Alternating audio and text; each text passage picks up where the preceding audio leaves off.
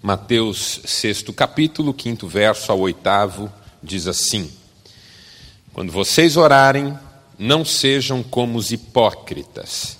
Eles gostam de ficar orando em pé nas sinagogas e nas esquinas, a fim de serem vistos pelos outros. Eu lhes asseguro que eles já receberam sua plena recompensa. Mas quando você orar, vá para o seu quarto, feche a porta e ore ao seu pai que está em secreto. Então seu pai que vem em secreto o recompensará. E quando orarem, não fiquem sempre repetindo a mesma coisa, como fazem os pagãos. Eles pensam que por muito falarem serão ouvidos. Não sejam iguais a eles, porque o seu pai sabe do que vocês precisam antes mesmo de o pedirem. Até aqui.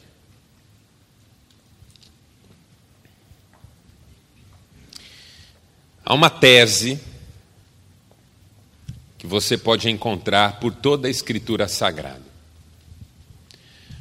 O modo como você se relaciona com Deus irá determinar o modo como você se relacionará consigo mesmo e com as pessoas à sua volta. Se você tem um relacionamento de fé, de entrega, de confiança com Deus, você terá um relacionamento de maior aceitação consigo mesmo e de maior amor, paciência, tolerância com o seu próximo.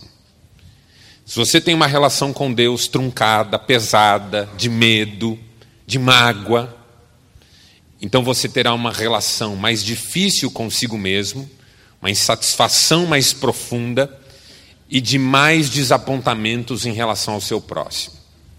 Se você não crê em Deus e não tem nenhum tipo de relacionamento com Ele, você também vai ter dificuldades de se relacionar consigo mesmo de modo verdadeiro, profundo, transparente, e vai ter dificuldades em se expor diante do seu próximo, até pelo medo de ser afetado, prejudicado ou de repente ter a sua vida posta nas mãos dele. O modo como você se relaciona com Deus determinará o modo como você se relacionará consigo mesmo e com as pessoas ao seu redor. E essa é a porta de entrada que eu queria usar para falar sobre esse texto. Nós estamos fazendo um estudo do Sermão do Monte, a mensagem mais famosa de Jesus, e estamos falando sobre temas de espiritualidade. Mas nós estamos abordando esses temas de espiritualidade na ótica dos relacionamentos.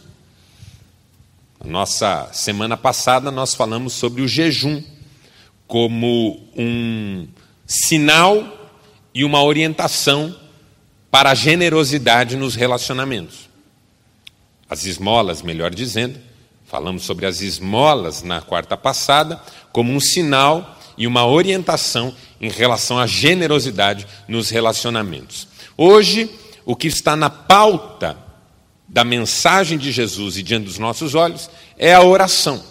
A oração como esse canal de comunicação e relacionamento com Deus. E Jesus, falando sobre oração, ele nos apresenta duas figuras que devem nos servir como exemplos negativos sobre o que não se deve fazer quando o assunto é oração. A primeira figura que Jesus usa como figura negativa é a figura do hipócrita. Quem é o hipócrita? O hipócrita é o dissimulado. O hipócrita é o ator atuando no palco com um detalhe: ele não está num palco. E ainda assim está fingindo ser quem ele não é. O hipócrita é um fingidor. Na base da palavra hipocrisia está a ideia de máscaras, de pessoas que usam máscaras. Eu já mencionei aqui em encontros anteriores a tese do Ronaldo Lidório no livro Liderança e Integridade, a respeito das dos três tipos de máscaras que nós ocasionalmente podemos usar. Primeira máscara, a máscara que ele chama máscara de longe, que a gente usa para enganar quem não conhece a gente, quem a gente não conhece. É a máscara que eu ponho para intimidar a menina que está me atendendo no call center da empresa que está me prejudicando. Eu digo para ela: se você não resolver agora, eu vou falar com o meu advogado. E você não tem um advogado. Você não pode pagar um advogado. Você não conhece um advogado. Mas você diz: eu vou falar com o meu advogado. E você vai ver só o que, que é. Máscara de longe. Eu ponho para intimidar alguém que não sabe quem eu sou. Eu pus a máscara de longe um dia que eu entrei numa loja, estava procurando um sofá. E aí eu entrei na loja, uma loja bonita, vi um sofá bonito. Na hora eu falei, esse sofá. Aí eu cheguei perto do sofá, veio a moça e disse, posso ajudar? Eu disse, eu estou olhando o sofá. Ela disse, ah, esse sofá é muito bom, senta. Aí eu sentei no sofá. Um anjo veio e fez uma massagem assim nas minhas costas, no sofá. Que delícia de sofá grande, bonito, tecido bonito. Aí eu falei, mas esse sofá é muito bom e como é que está esse sofá? Ela falou, ah, o senhor hoje está com sorte, esse sofá está em promoção. Está em promoção? É, de 12.500 está saindo por 7.500 e faz em três vezes. Na hora eu pus a máscara de longe, levantei e falei assim: só tem essa cor só?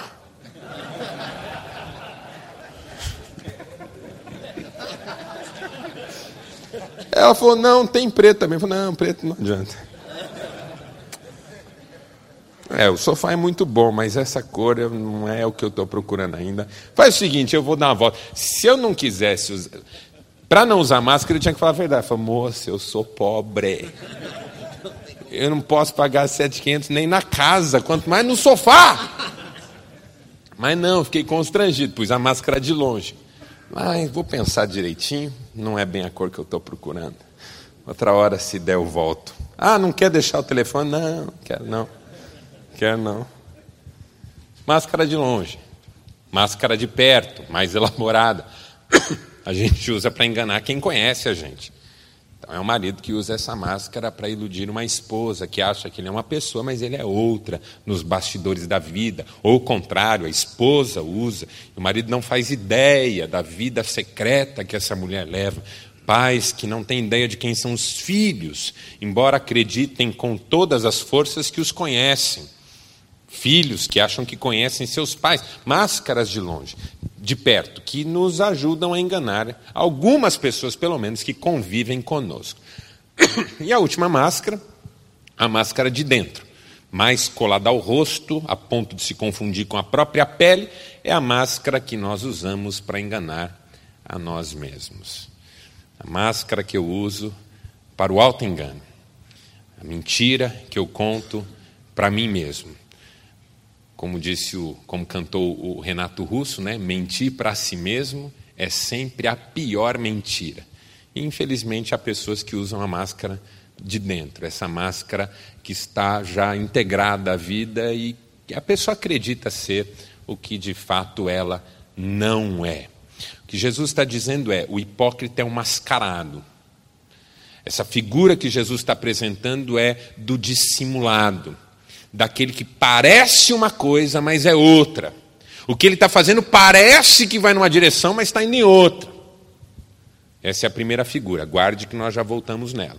Segunda figura que Jesus apresenta como negativa, a figura do pagão. Quem é o pagão? Note, o pagão não é o incrédulo. O pagão não é o descrente. O pagão tem uma fé estranha pagão tem uma fé diferente daquela fé que pode ser considerada verdadeira, digamos assim. Quem que é o pagão? O pagão é aquele que pressupõe Deus a partir de suas próprias impressões e ideias. Como é que nasce o paganismo? O paganismo nasce de um modo mais ou menos simples. Na antiguidade, nos primórdios das primeiras sociedades, os seres humanos não sabiam muito bem como interpretar os fenômenos naturais. É, por que, que um vulcão entra em erupção? Por que, que relampeja quando chove? Por que, que a geada queima a nossa lavoura? Por que, que a terra treme? E porque os antigos não sabiam explicar esses fenômenos, eles passaram a atribuir esses fenômenos a divindades. Bom, deve ter uma divindade por trás desse troço. Deve ter uma divindade que faz esse raio sair do céu. Deve ter uma divindade que faz a terra tremer. Deve ter uma divindade que faz o vulcão entrar em erupção. Deve ter uma divindade que seca a nossa lavoura e faz a gente perder tudo.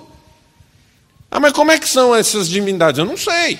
Eu só sei que elas são poderosas, porque tudo que elas fazem é muito grandioso.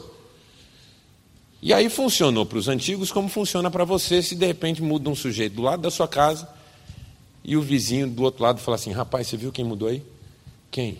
Fulano de Tal, diz que é bandido, já matou um monte de gente, inclusive o último vizinho dele lá onde ele morava, ele mandou matar, não acharam o corpo até hoje. Aí você diz: não, não é possível. Não, o sujeito desse estaria preso, tá nada. Ninguém descobre o que ele faz e diz que é amigo dos grandão. E ó, é olhar e não gostar já está matando.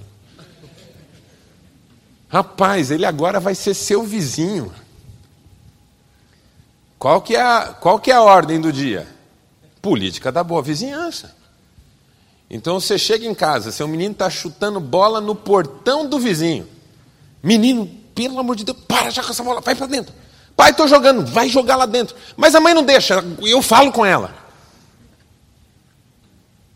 Não mexe com esse homem.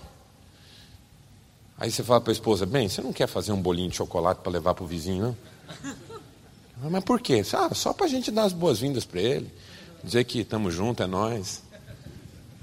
Vamos fazer uma amizade com o cara. Por quê? Porque se eu tenho um vizinho que é uma incógnita, que é perigoso, que bota medo. Eu quero ter o melhor relacionamento com ele. Os pagãos fizeram esse tipo de reflexão. Se tem tanto ser tão poderoso habitando esses lugares que a gente não tem acesso, o que a gente tem que fazer é fazer uma política de boa vizinhança com eles, descobrir o que, que eles gostam e dar para eles. Então, o que, que as divindades gostam? Alguém diz assim: ah, gosta de carne de animal. Então, vamos dar carne de animal. Não, gosta de virgem, vamos dar virgem. Gosta de criança, vamos sacrificar criança. Por quê? Porque nós precisamos que eles fiquem de bem com a gente. Tem muito paganismo hoje dentro do cristianismo. Porque todo cristão, aqui a maioria de nós é cristão, essa é uma reunião cristã, embora não seja confessional nem religiosa, mas é de base cristã. Quando um cristão, seja ele católico, evangélico ou o que for, pensa, eu tenho que dar alguma coisa para Deus, senão ele não me dá o que eu quero, isso é paganismo. É como se o seu filho dissesse assim: meu pai só vai pagar a mensalidade da escola se eu lavar o carro dele. Meu pai só vai pôr comida na mesa se eu engraxar os sapatos dele. Eu tenho que fazer alguma coisa que agrade meu pai, senão ele não cuida de mim. Isso é paganismo paganismo vê em Deus o vizinho maldito, poderoso, amedrontador, e eu tenho que fazer amizade com ele, senão ele ferra comigo. Esse é o pagão. O pagão é aquele que tem fé, mas a fé dele é distorcida, porque ele pressupõe Deus, ele não conhece Deus. Qual que é a relação entre o hipócrita e o pagão? Porque o hipócrita e o pagão oram. O hipócrita e o pagão fazem as suas orações. Mas o hipócrita, ele usa Deus para chegar ao outro. Veja o que Jesus diz: não sejam como os hipócritas que gostam de orar em pé, nas sinagogas, nos lugares públicos, para serem vistos por todos. Mesmo que o pregador esteja no andar de baixo, ele vai montar as coisas dele lá de cima, para ser visto por todos os presentes. É verdade, Radamés, eu estou só brincando. O hipócrita ele quer ser visto, amado, admirado, então ele usa Deus com esse fim. Quem é o hipócrita? Vamos imaginar uma situação aqui. Imagina um sujeito que se aproxima de você, quer fazer amizade com você,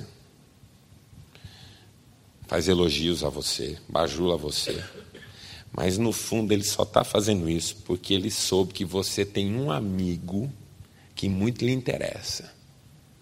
Então ele faz amizade com você para chegar nesse amigo. Entendeu?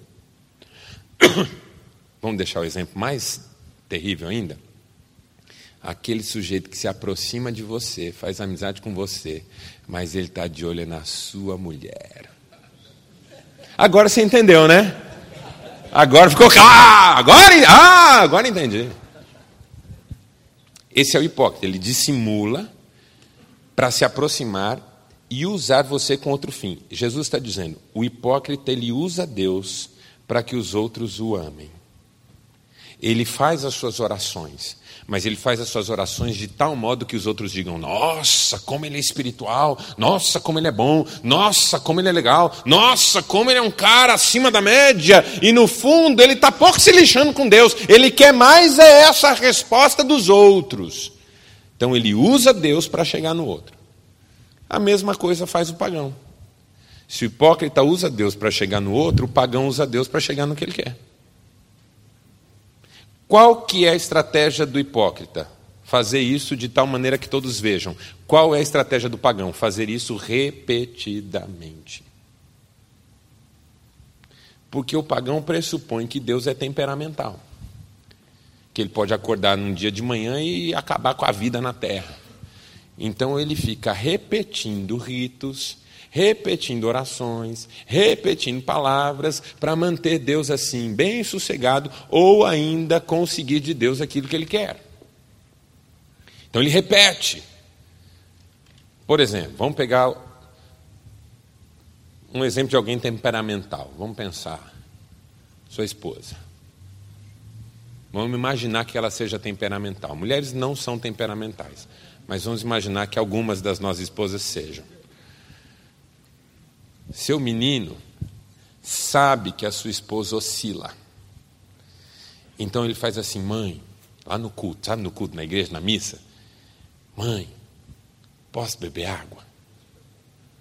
Aí ela fala assim, agora não, menino, já bebeu água, fica quietinho aí que tá, o padre está falando. Mãe, eu estou com muita sede, posso beber água? Não, já falei que não. Para quieta aí. Ai, mãe, minha boca está seca. Ah, ah, está seca.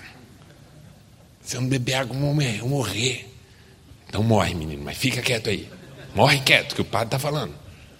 Mãe, deixa eu beber água, mãe, pelo amor de Deus, eu preciso beber água, eu estou com muita sede. Filho, eu filho, vou levar você lá fora, você vai apanhar. E não vai beber água. Mãe, pelo amor de Deus, deixa eu beber água, eu estou com muita sede, eu quero beber água. Filho, eu vou dar uma na sua cara, você vai começar a chorar, você bebe sua lágrima. Mãe, por favor, deixa eu beber água. Se o papai tivesse aqui, ele deixava. Seu pai não está aqui porque ele é um pagão incrédulo, ele não vem na igreja. Eu que tenho que trazer você na igreja. Fica quieto aí. Mãe, deixa eu beber água. Por favor, deixa eu beber água. Ah, moleque, tá bom, vai logo. E vê se volta correndo. Eu sei que isso não acontece na sua casa. Eu estou aqui criando uma situação. Por que, que seu menino fez isso? Porque ele já sacou como é que as coisas funcionam. Ele não sabe quantas vezes ele vai precisar fazer. Quando ele começa, ele não sabe se ele vai precisar fazer uma, duas ou três. O que ele sabe é que se ele não desistir antes de conseguir, cedo ou tarde ele conseguirá. Porque o seu menino é inteligente. Puxou a mãe. Ele entende as coisas. Brincadeira. Eu estou doente, você não pode ficar bravo comigo. Ele entende como é que funciona. Você é temperamental, sua senhora é temperamental, oscila, muda. Se ele insistir, em algum momento ele pega a chavezinha certa e tudo fica diferente. O pagão faz isso com Deus. Se eu insistir, se eu repetir, se eu ficar aqui falando o tempo todo a mesma coisa, em algum momento talvez Deus me ouça e talvez ele esteja de bom humor e talvez ele me atenda. Porque o pagão não está preocupado em quem é Deus, o que, que Deus quer, como que Ele é. O pagão só está preocupado o seguinte: eu preciso que Ele me dê o que eu tenho necessidade ou o que eu tenho desejo. Eu preciso que Ele me dê. Então eu vou fazer isso até que Ele me dê. Eu quero, eu, o seu filho ainda te ama. Mesmo fazendo essas insistências, o seu filho ainda é seu filho, te ama. Mas o pagão não ama Deus. Ele só ama o que Deus pode dar. Jesus pega essas duas figuras e diz: são a mesma coisa. Uma usa Deus, para ser amada pelas outras.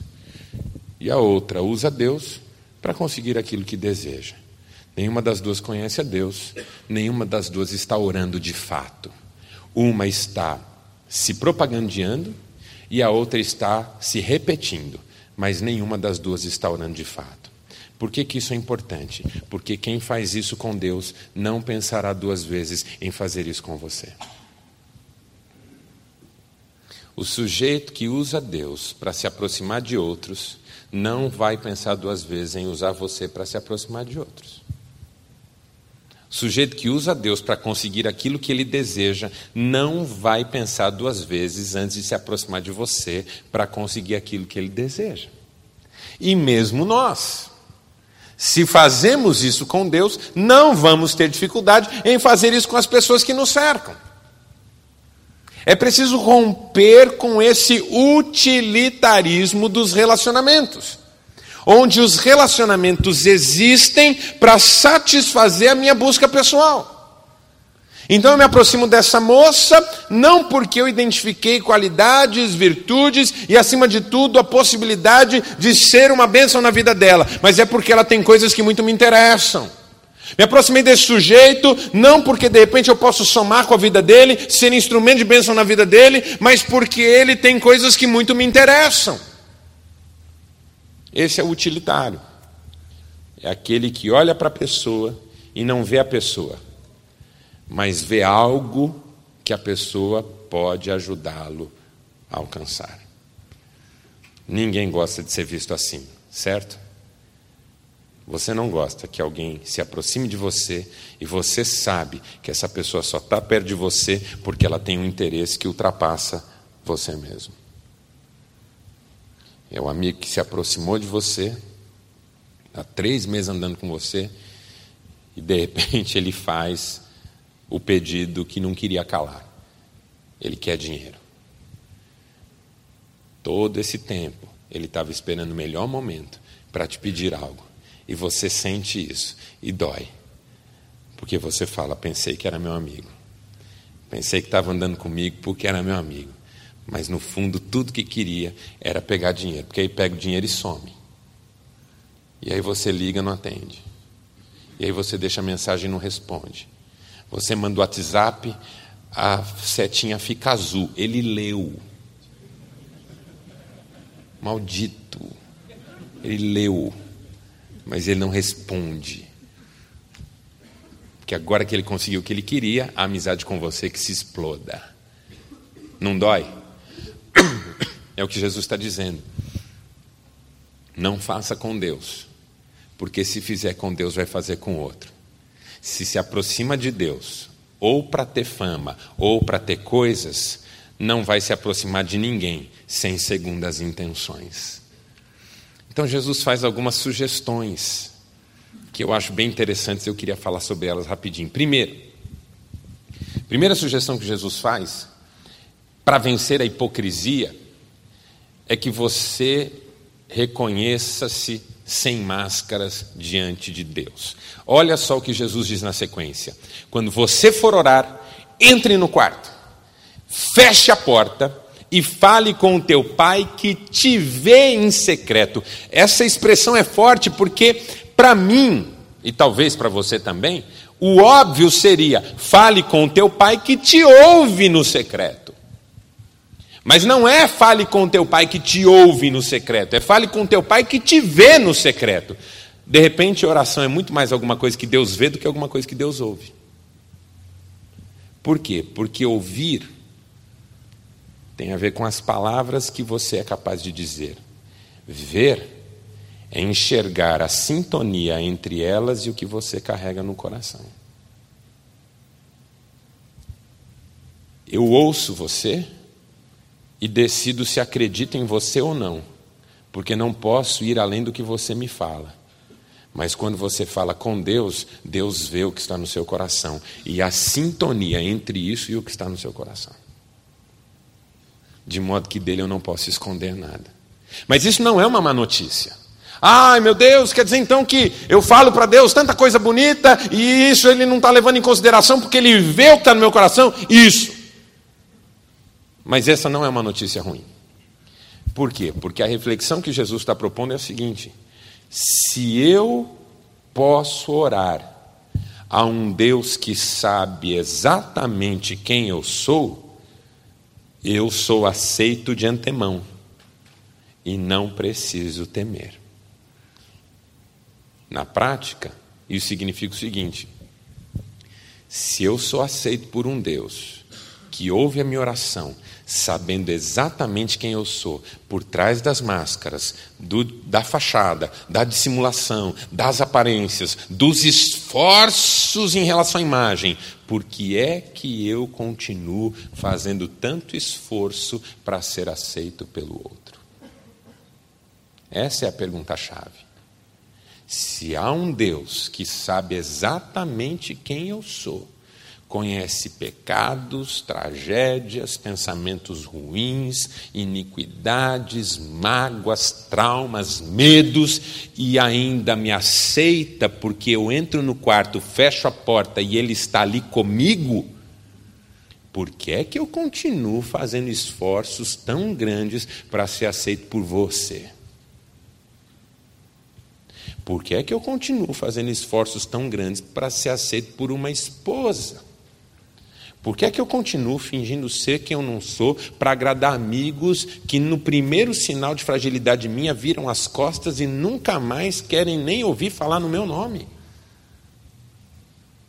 Meu Deus, esse cansaço que eu vivo como homem, tentando agradar tudo e todos, não decepcionar ninguém, não desapontar ninguém, carrego um peso sobre os ombros que ninguém me ajuda e sei que estou desmoronando porque não consigo mais sustentar essa fantasia toda. Porque se há um Deus que sabe quem eu sou e me aceita como eu sou? Primeiro resultado prático dessa orientação de Jesus é paz para o coração. Então, peraí. Eu sei que eu não sou perfeito.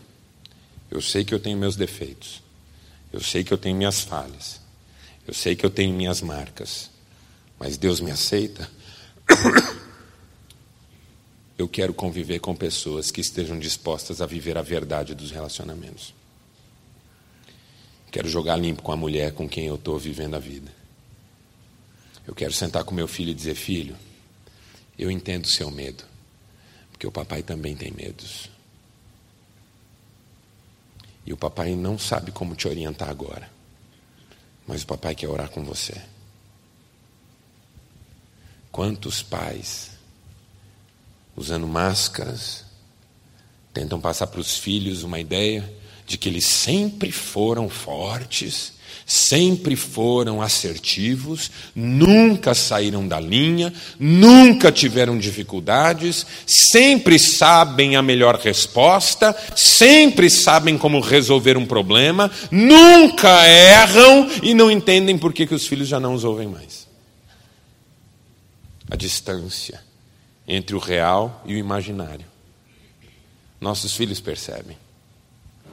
As pessoas que verdadeiramente nos amam percebem. E aí há um distanciamento.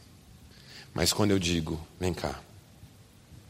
Primeira vez que meu pai sentou comigo e falou assim: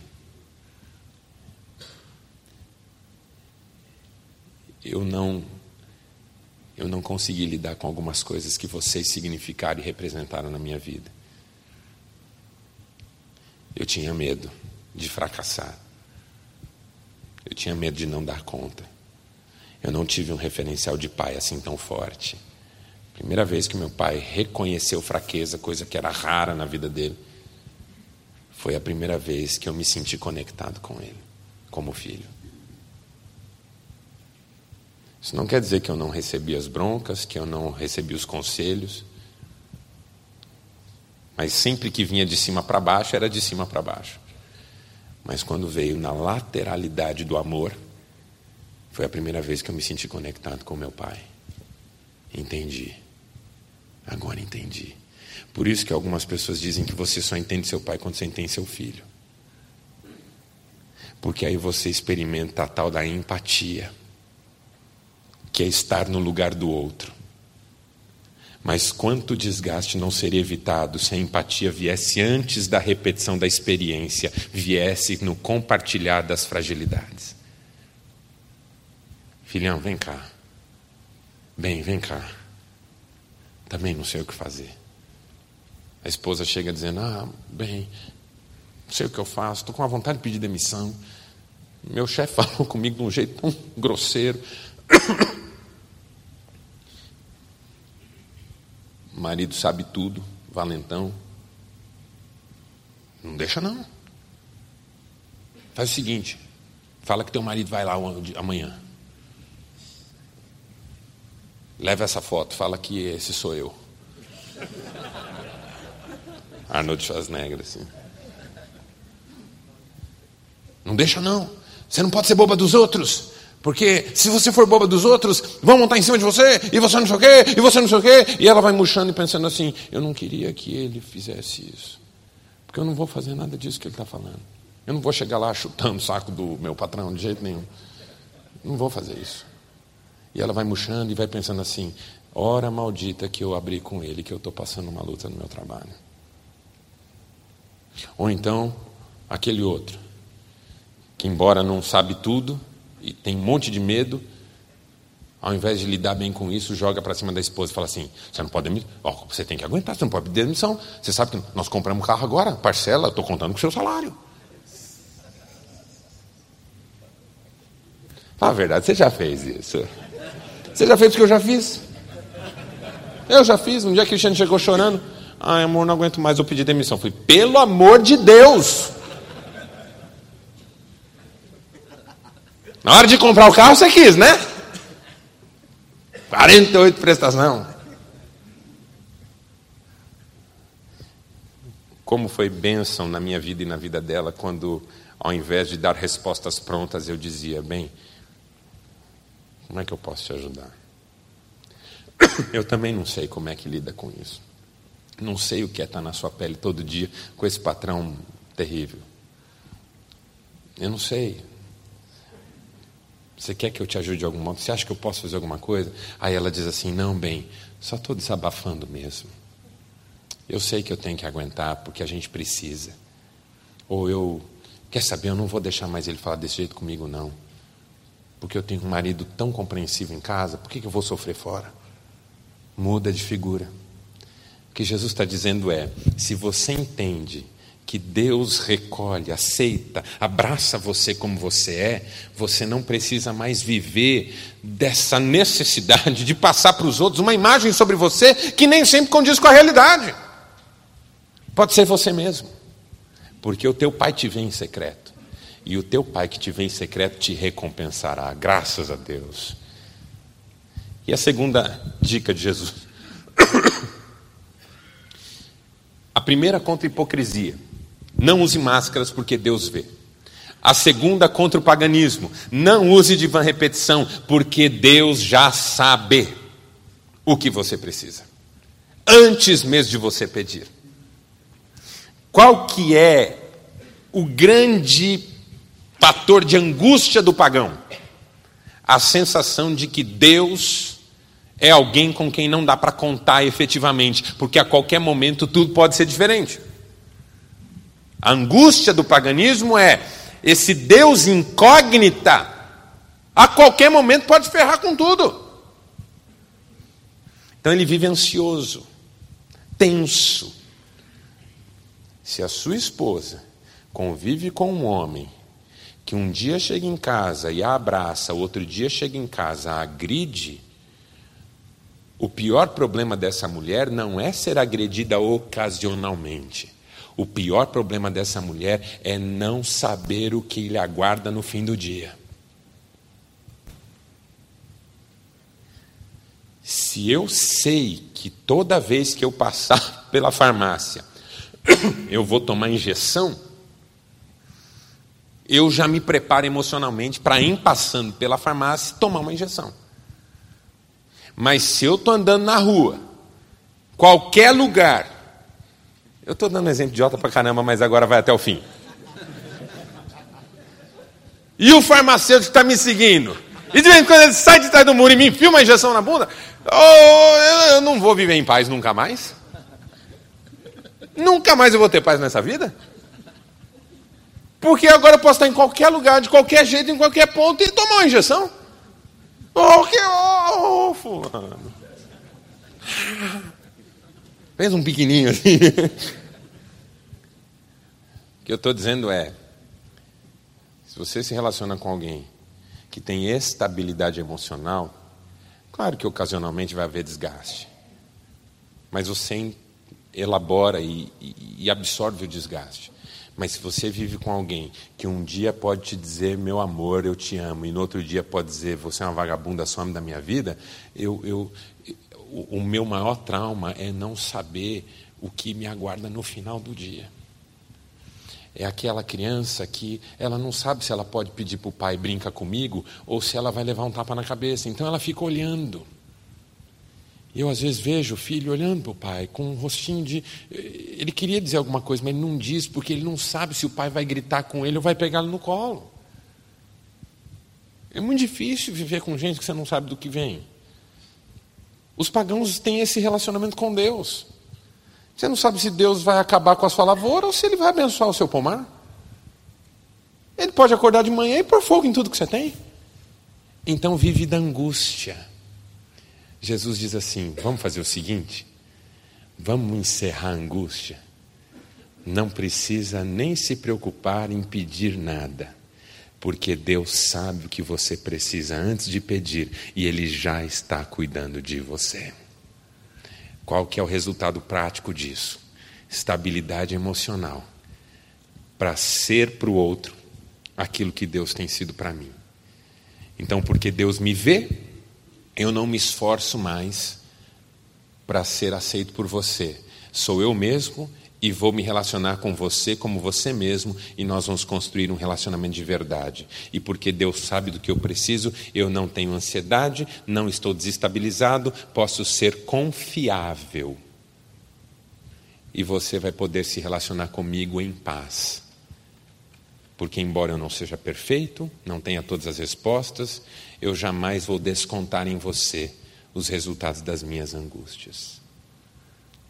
E aí você tem um filho que confia no pai, uma esposa que agradece a Deus pela vida desse marido, irmãos, amigos que louvam a Deus por terem um amigo assim, que sabem que pode contar, porque esse amigo sabe que com Deus ele pode contar. Por isso a oração é chave dos relacionamentos interpessoais. O modo como eu me relaciono com Deus determinará o modo como eu me relaciono comigo mesmo e com as pessoas à minha volta. Vamos ficar em pé e vamos orar.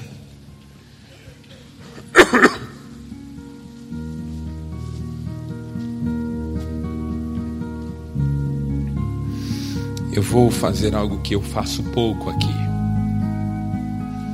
Mas eu sinto de orar com algumas pessoas que andam instáveis, desestabilizados,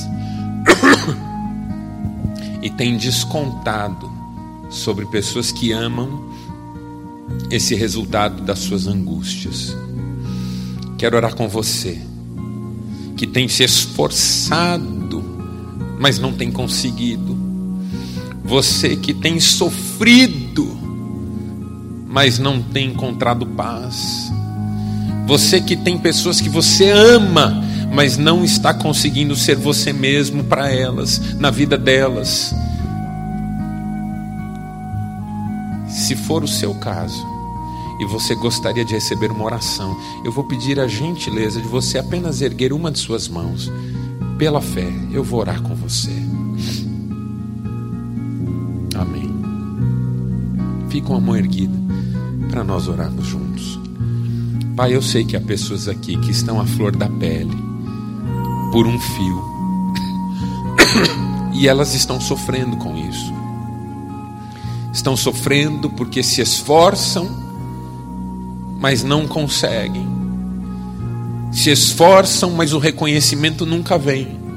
Se esforçam, mas a valorização nunca chega. Se esforçam, mas continuam se sentindo sozinhas nas suas lutas e dificuldades e por outro lado estão tensas, nervosas, afastando quem as ama, afastando quem amam, e sofrendo por perceberem que não conseguem ser quem gostariam de ser na vida daquelas pessoas que estão à sua volta. Pai, eu quero orar por essas pessoas agora, sobretudo essas que estão com a mão levantada, para que recebam uma visitação de paz no seu coração. Pai, o Senhor vê o secreto da alma. Jesus, o Senhor vê o secreto da alma. Meu Deus, olha para nós, por trás da roupa, da posição social, do carro que dirigimos. Ó Deus, tu que vês o recôndito mais íntimo do coração, olha para cada homem aqui hoje e entra com cura em cada coração. Ensina-nos a descansar em Ti, confiar em Ti, esperar em Ti. Nós oramos em nome de Jesus. Amém.